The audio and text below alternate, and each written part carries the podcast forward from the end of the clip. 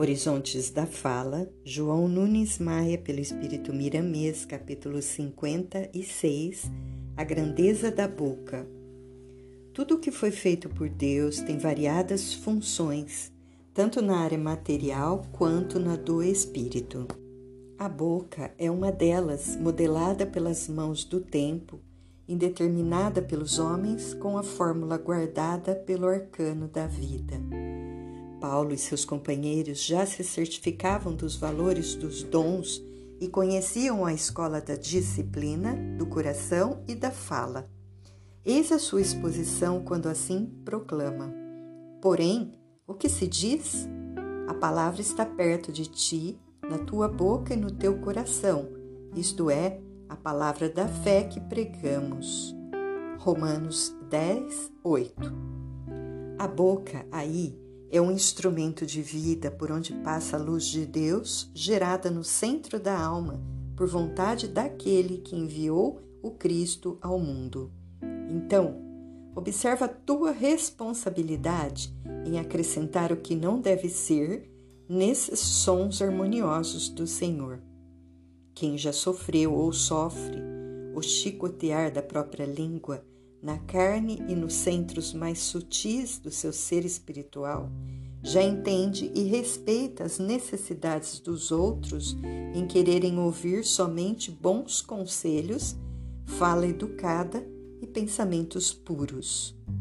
Se ainda não aprendeste, não foi por faltar escola e mestre, livros e instrutores.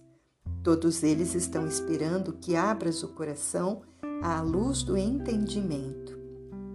Há dois mil anos que desceu uma corte divina em direção à terra, pela vontade de Deus, com o maior conjunto de preceitos educativos para que pudéssemos conhecer a nós mesmos e desfrutar da felicidade que está ainda à espera do nosso querer.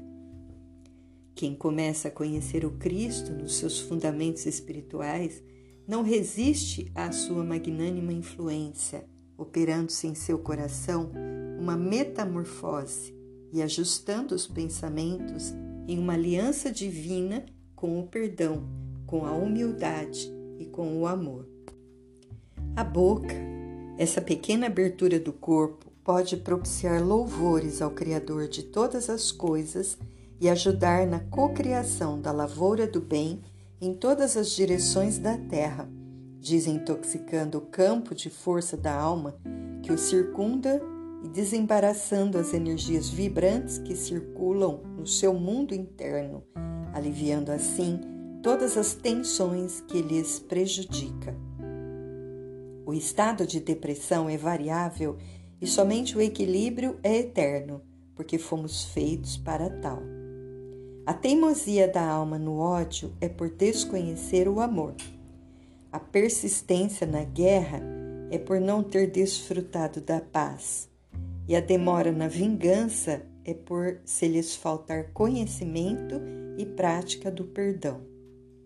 Coloca a tua boca a serviço de Deus, e se por força do hábito os pensamentos formarem ideias negativas, cala e não fales até que passe o impulso da crítica e da maledicência, da injúria e da discórdia, para que não sirvas de motivo de escândalo frente ao tema que pretendes construir juntamente com o Cristo.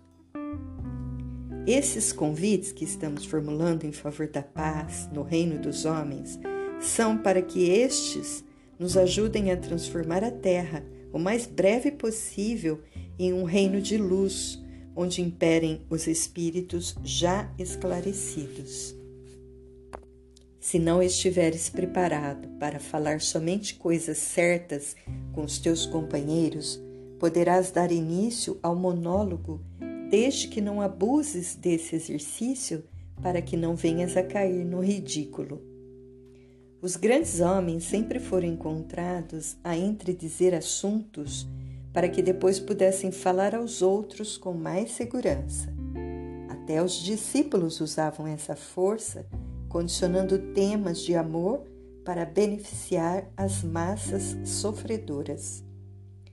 Deixa, meu irmão, a tua boca falar aquilo que está cheio o teu coração, esperanças espirituais da vida, e Deus recompensará o teu esforço através da tua própria consciência.